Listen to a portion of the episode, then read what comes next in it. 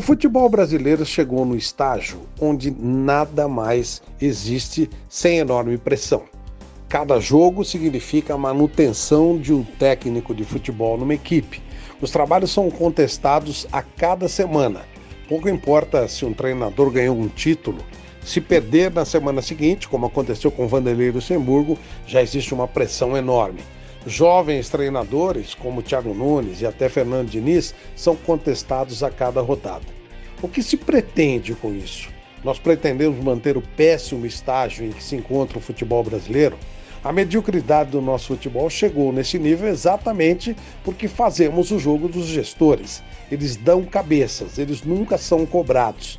Por que os gestores não correm atrás de jogadores? Passam essa missão para os empresários e quando os jogadores chegam nos times, eles já não pertencem mais aos times. Usam poderosas camisas, mas o dinheiro que entra sempre vai para outros bolsos. Por que ninguém cobra isso?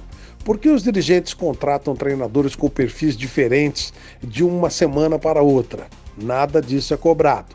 O grande problema do futebol brasileiro são exatamente os gestores, não os treinadores. Temos bons, temos médios, temos ruins, temos vários desatualizados. De um modo geral, o futebol brasileiro realmente ficou para trás, até porque é quase impossível de se fazer um trabalho com sequência, com começo, com meio e com fim.